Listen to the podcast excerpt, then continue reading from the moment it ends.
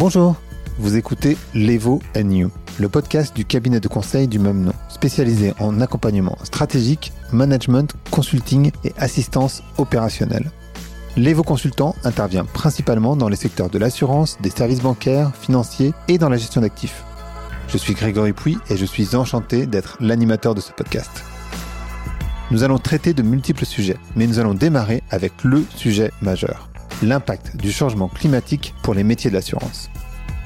L'Evo vient de publier un livre blanc sur ce thème que vous retrouverez sur leur site internet. Sur ce podcast, nous allons approfondir ce thème majeur avec plusieurs invités que vous allez découvrir.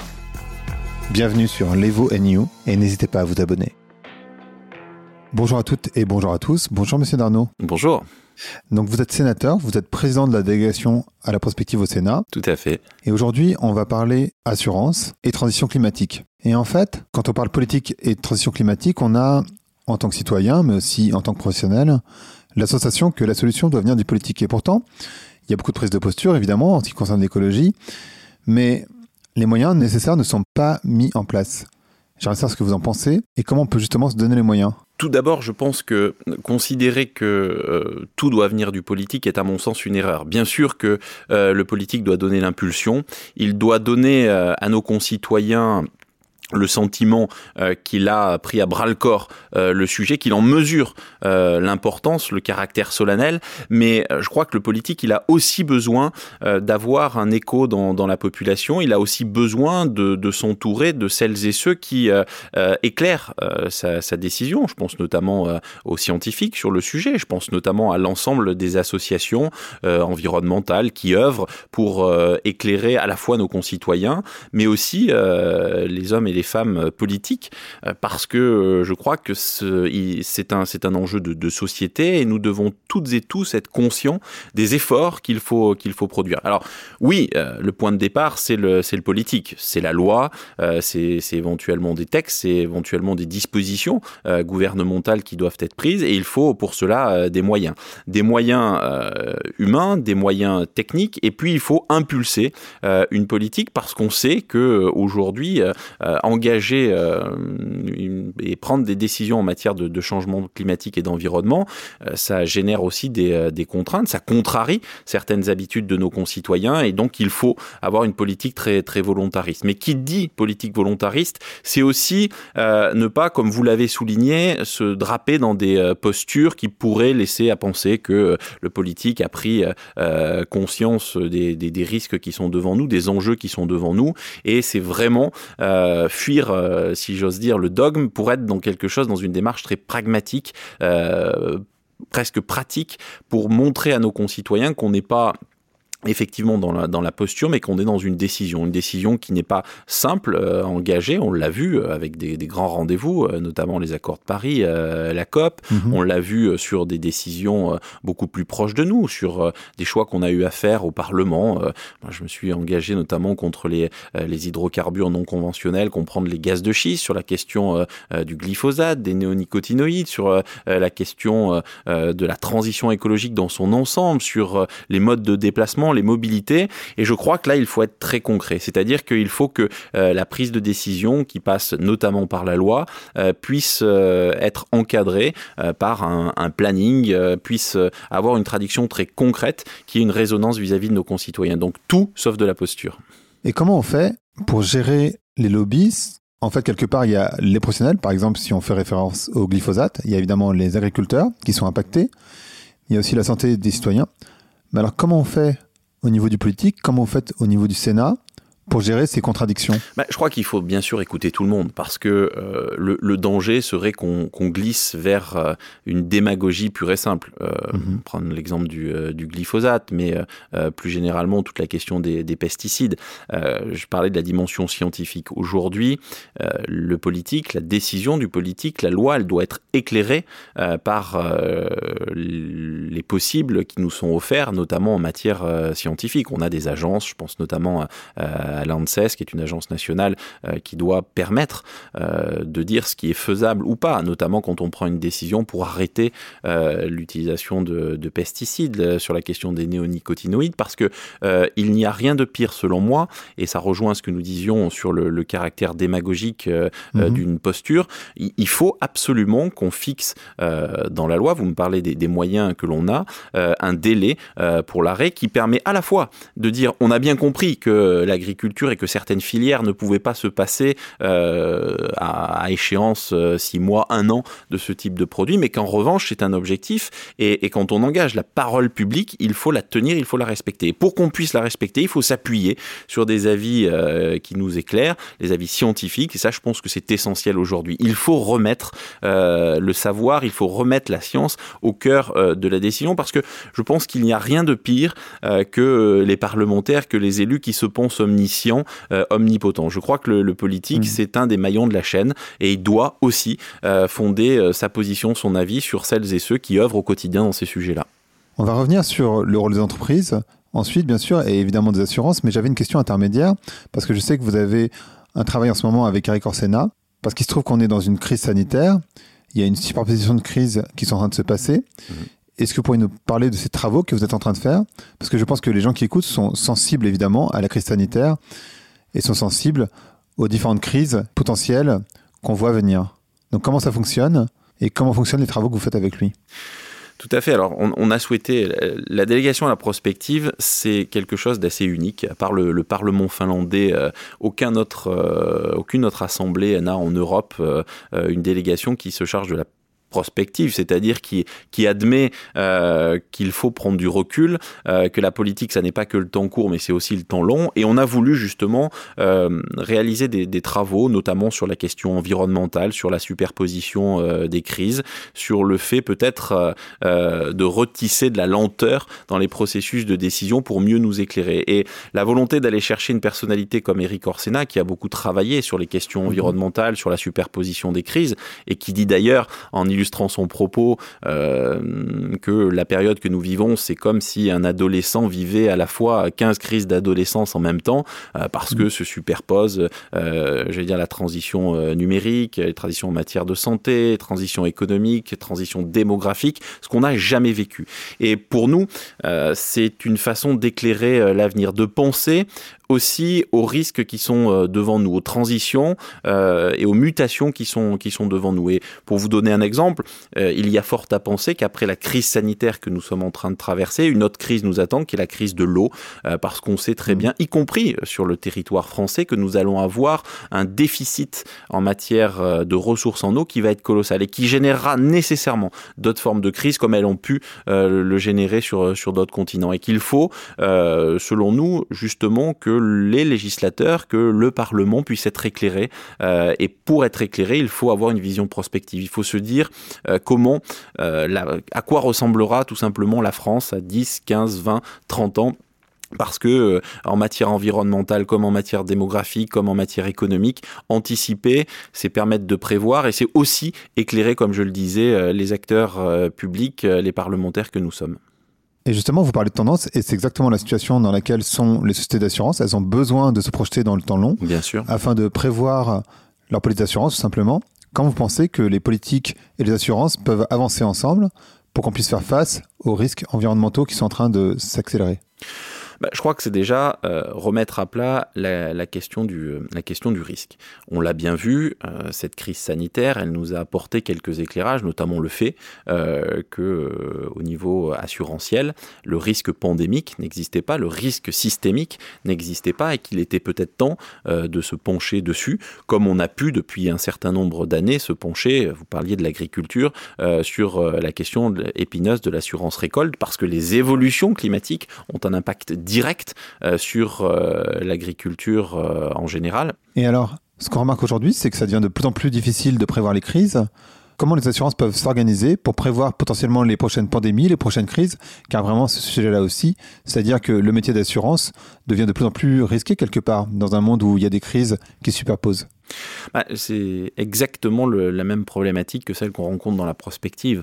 On se rend compte mmh. qu'aujourd'hui, il est beaucoup plus difficile. Alors, la prospective, c'est pas nécessairement de prévoir, on n'a pas une boule de cristal, mais c'est essayer d'anticiper, de prendre en compte des tendances lourdes, on le sait sur certains sujets. On sait qu'on va avoir des évolutions euh, climatiques euh, qui vont avoir des incidences. Je parlais du sujet de l'agriculture, mais il y en a tant d'autres. On, sait notamment avec les questions de déficit en eau, donc par exemple le secteur touristique.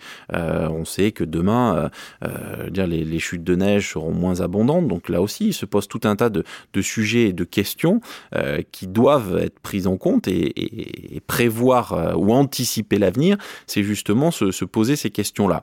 Reste un sujet qui, à mon avis, est malheureusement inhérent à, ce qui reste totalement imprévisible et qui est finalement mmh. l'écueil majeur auquel se confrontent les assureurs c'est euh, voilà cette incapacité euh, de prévoir euh, ou, d'anticiper des, crises comme celle que nous venons de, vivre.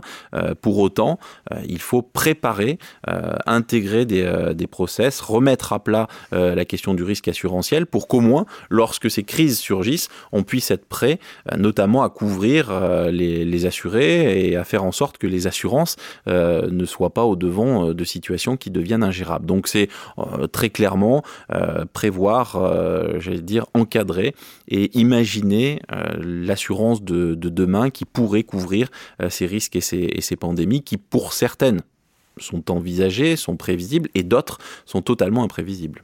Et vous venez de l'Ardèche, si je ne me trompe pas. Oui. Et il me semble que dans votre vision, ce que vous dites, c'est que le vol agricole, c'est quand même le plus compliqué à gérer. Est-ce que vous pourriez expliquer pourquoi? Oui, je, je, vais vous donner un exemple. Moi, je viens d'un département il y a souvent une image d'épinal avec le, marron, la châtaigne, parce que c'est vrai qu'on mhm. a des châtaigneraies euh, en, nombre relativement euh, importante. Euh, on, sait, par exemple, que l'évolution climatique aujourd'hui que l'on mesure, il suffit de voir euh, les niveaux de température que l'on a euh, l'été, on sait que la châtaigneraie aujourd'hui peut, euh, dire, se développer à 300 mètres d'altitude. Or, on sait que d'ici 20 ans, 15 à 20 ans, il faudra nécessairement être au-dessus de 600 mètres. Donc ça, c'est une une traduction très très concrète, c'est une conclusion mhm. très très concrète, très pratique euh, des évolutions climatiques, mais il y, a beaucoup d'autres euh, cultures qui vont être impactées euh, par cette problématique, qui en appellera d'autres. Je parlais notamment de, la ressource en eau, des problèmes mhm. d'irrigation, tout un tas, toute une chaîne qu'il va falloir prendre en compte de, de, de problèmes et là, on touche du doigt à un sujet qui, euh, malheureusement, euh, est, devant nous. Et là, ça fait partie des choses qu'on sait pouvoir anticiper, dont on a l'absolue certitude que cela va se passer comme ça. Alors, il peut y avoir des mhm. contrariétés euh, ci et là, mais les évolutions climatiques, elles sont devant nous. Et à part être dans le déni, on, sait que ça va avoir une incidence, une incidence certaine. Donc ça, c'est un sujet qu'il va falloir appréhender et qui va, là aussi, hein, toucher de près euh, la question de, l'assurance. Je parlais de l'assurance récolte. On voit que de mhm. plus en plus, on est face à des événements euh, climatiques euh, comme, comme la grêle qui détruisent beaucoup de récoltes, comme des, des, maladies qui mhm. viennent, j'allais dire, mettre à mal tout un tas de productions agricoles. Et puis, cette question de, de l'impact éventuellement de, produits euh, phytosanitaires ou euh, voilà tout un tas de sujets qu'il faut qu'il faut appréhender mais qui modifient qui bouleversent complètement le, champ agricole. Et j'aimerais parler des assurés évidemment les personnes les citoyens. Mmh. comment le gouvernement le politique de manière générale peut accompagner les assurés? Parce qu'il y a des personnes qui vont se retrouver dans des zones inondables par exemple qui ne l'étaient pas avant. Il y a des personnes qui se retrouvent dans des situations compliquées. Mmh. donc comment le politique peut accompagner ces personnes là parce que c'est des situations qu'il va falloir gérer, j'imagine faut pas se raconter d'histoire. C'est un sujet qui est éminemment compliqué. Et tout d'abord parce que euh, on a des évolutions, euh, là encore, qu'on ne mesure pas. Vous parliez des, risques d'inondation. Euh, le territoire dans lequel je vis est bordé par un fleuve qui est le Rhône. On sait très bien aujourd'hui que c'est un fleuve qui, j'allais dire, tire sa source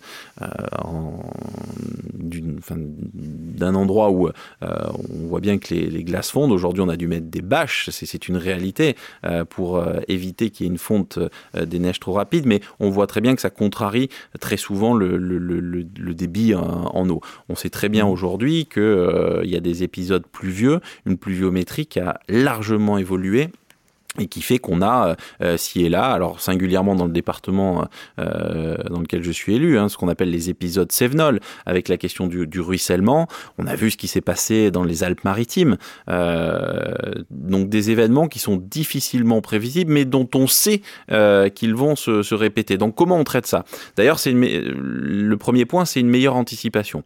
L'État a mis en place euh, ce qu'on appelle des plans de prévention des risques inondations, des plans de prévention des risques naturels pour prévenir, pour anticiper, pour faire en sorte que demain, on ne construise plus euh, ni d'habitation, euh, qu'on n'implante plus des, des, activités professionnelles. Donc c'est d'abord une meilleure prévention pour prévenir le risque et donc faire en sorte que l'assuré, il ne se retrouve pas dans une zone qui n'est plus assurable. Parce qu'on sait très bien que justement, ce qu'on appelle les aléas forts dans ces plans de prévention des risques, finalement, ils, ils ont une traduction très directe, c'est qu'aujourd'hui, il n'y a plus d'assurance qui les assure. Et c'est normal parce qu'on sait qu'ils sont euh, directement exposés au, au, risque, notamment au risque euh, inondation. Donc ça, c'est la première chose. Je pense qu'il faut mmh. qu'il y ait ce, ce, ce travail d'anticipation euh, sur une cartographie qui prévienne mieux les risques. Et puis après, il y a euh, justement la capacité euh, de réfléchir en commun, euh, notamment sur la question euh, agricole, mais, mais, mais, pas que, euh, sur les incidences que peuvent avoir ces,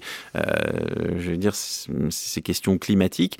Comment on fait que chacun puisse, que l'assuré puisse avoir dans son contrat la capacité à, à souscrire et à anticiper ces risques pour qu'il soit bien assuré. Voilà, donc ça c'est mmh. le travail que nous avons à faire aujourd'hui, bien sûr avec l'État, bien sûr avec le, le, le Parlement, en essayant de voir quels sont les risques auxquels nous serons confrontés demain et auxquels euh, devra être confronté l'assuré lui-même. Parce qu'effectivement, quand on pense à un assuré qui a investi, je ne sais pas, toute sa vie pour construire une maison et qui se retrouve sur une zone qui devient non habitable, J'imagine la détresse de la personne. Hein. Bah, c'est dramatique puisqu'elle elle perd le, fruit euh, très souvent d'une euh, du, vie de, de, travail c'est euh, ou d'un patrimoine, d'un héritage, d'un bien.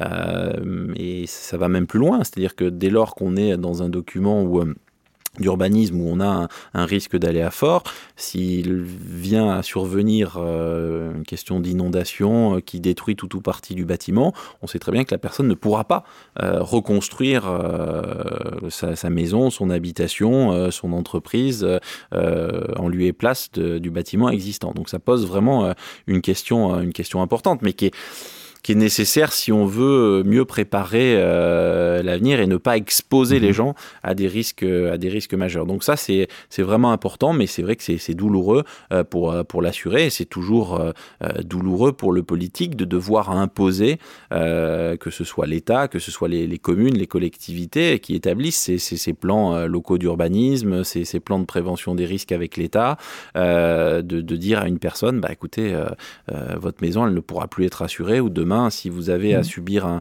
un sinistre, euh, une inondation, euh, un rocher qui tomberait sur votre maison parce que vous êtes euh, sur, à proximité d'une colline où il y a des problèmes de, de ruissellement, de glissement de terrain, voilà, vous ne pourrez plus reconstruire. C'est toute la difficulté finalement de, de, la relation entre le, le, citoyen et le décideur, entre l'assuré et l'assureur.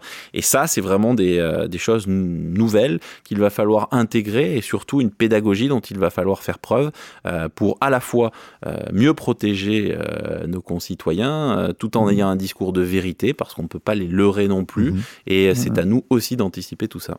À qui revient ce rôle d'information? Parce qu'en fait, si je me place dans la position d'une personne lambda et on lui dit il y a des problèmes d'inondation et en même temps il y a des problèmes d'eau, c'est quasiment contradictoire. Donc il y a des personnes qui peuvent ne pas comprendre ou ignorer le problème. Et la question climatique, on l'a ignorée pendant des décennies déjà. Donc même si là aujourd'hui, je crois qu'en Europe, mais plus particulièrement en France, il y a vraiment une prise de conscience très claire, à qui revient ce rôle d'information? Est-ce que c'est aux politiques? Est-ce que c'est aux assurances? Aux entreprises de manière générale? Oh, je serais tendance, euh, j'aurais tendance à dire, pardon, euh, à l'ensemble euh, des acteurs que vous venez de citer. Bien sûr aux politiques, puisqu'il est souvent le prescripteur de ces et l'initiateur de, de, ces documents, parce que la loi l'invite et, l'oblige à mettre en place ce qu'on appelle notamment les plans locaux d'urbanisme et donc à établir des, des, des, des zonages. à l'État, parce que c'est l'État qui fixe ces, plans de prévention. et puis à l'assureur. Et d'ailleurs, j'observe que de plus en plus, les assureurs essaient d'être dans l'anticipation. beaucoup ont mis en place des, des systèmes de, prévention, notamment d'alerte lorsque l'on sait qu'il va y avoir un épisode climatique qui arrive, qui menace un département, une partie d'un département. Donc on voit bien qu'il y a cette nécessité d'anticipation qu'on n'avait pas avant parce qu'on refusait de voir des évidences. Et puis parce qu'on n'était pas soumis aux mêmes aléas euh, climatiques euh, qui sont la traduction justement de ces évolutions climatiques. Et puis, euh, beaucoup de pédagogie. Moi, je crois que l'écueil dans lequel tombent euh, beaucoup d'élus, beaucoup d'acteurs, de responsables, qu'ils soient économiques, euh, associatifs, c'est qu'on vit dans une période qui impose à ce que l'on fasse de la pédagogie, qui impose à ce que l'on explique à nos concitoyens pourquoi euh, c'est mmh. une absolue nécessité de réaliser tout ça, que ça n'est pas pour les contraindre, que ça n'est pas pour leur empoisonner leur vie, mais tout simplement pour les protéger. Et ça, c'est un travail important, un travail colossal qui, euh, bien sûr, n'est pas forcément toujours euh, euh, bien perçu, mais qui, à mon sens, surtout dans un temps où les réseaux sociaux ont parfois tendance, au travers des fake news, à minorer la portée de l'impact des changements climatiques, des évolutions environnementales, il appartient aux politiques, il appartient aux responsables, que ce soit de, de l'État, mais aussi aux assureurs, d'informer les assurés euh, les citoyens des risques qu'ils encourent. Et j'ai une question, je parlais d'Europe tout à l'heure, est-ce que c'est nécessaire ou indispensable, ou peut-être pas du tout, d'avoir une vision qui soit supranationale et donc européenne? Sur cette question Bien sûr, bah, si on se plonge dans l'actualité, on voit bien par exemple que la crise euh, que nous traversons, elle ne se borne pas aux frontières nationales. cela nous invite d'ailleurs à, repenser euh, au fait qu'on vit euh, la globalisation, la mondialisation, mais que la Terre est un petit village, parce qu'on a vu que celles et ceux qui se pensaient protégés par rapport à ce qui s'est passé, par rapport à l'origine, alors qui reste euh, euh, un débat euh, de cette crise sanitaire, bah, elle a des traductions qui sont, qui sont planétaires et que personne n'est épargné et qu'on n'a même pas la vérité sur le sujet. tout le monde pensait que l'Afrique serait le continent le plus impacté. Or aujourd'hui, ça n'est mmh. pas le cas. Aujourd'hui, c'est l'Europe mmh. qui est le continent quasiment le, le plus impacté, bien sûr avec, avec l'Amérique, mais on voit bien que ça bouscule nos habitudes, que ça bouscule notre culture, parce que pour en revenir à la prévention du risque, on voit bien que culturellement, nos concitoyens euh, n'étaient pas prêts, que le port, par exemple, du masque, euh, des mesures de distanciation sociale, contrarient complètement nos habitudes et notre culture. Et donc ça, euh, ça nous invite à, penser le problème à un niveau qui est, qui est un niveau supranational pour mieux anticiper ces crises et parce qu'il faudra trouver de toute façon des solutions à l'échelon européen, ne serait-ce que sur le plan économique, sur le plan environnemental. Il est évident que ce n'est pas euh, la France qui a à elle seule les moyens, euh, même si elle a souvent été à l'origine, je pense notamment aux accords de Paris, euh, elle a toujours eu plutôt une démarche assez volontariste, mais aujourd'hui, il faut à minima traiter ces, ces, sujets sur la, scène, sur la scène européenne. Et la dernière question que je voudrais vous poser, ce serait si vous aviez un conseil à donner aux personnes qui nous écoutent, donc plutôt des personnes qui travaillent dans les milieux de l'assurance, ça serait lequel bah, C'est de continuer à essayer de, de réfléchir à la manière dont on anticipe les choses. Bah, je considère qu'on est beaucoup trop euh, dans une accélération et euh, euh, dans une forme d'immédiateté où on ne pense pas l'avenir, où on n'anticipe mhm. pas suffisamment, mhm. on est trop pris par, par l'actualité, on est trop débordé par l'actualité. Or, mieux prévenir les risques, permettre de mieux assurer les gens, c'est surtout anticiper les choses. Et plus on anticipe, plus on sera efficient devant les risques et les défis qui sont devant nous. Super. Merci beaucoup, monsieur Darnaud. Merci. Merci d'avoir écouté l'Evo You. Si vous avez aimé l'épisode, n'hésitez pas à en parler autour de vous, à partager sur vos réseaux sociaux et aussi à mettre 5 étoiles sur Apple Podcast. À très vite pour un nouvel épisode.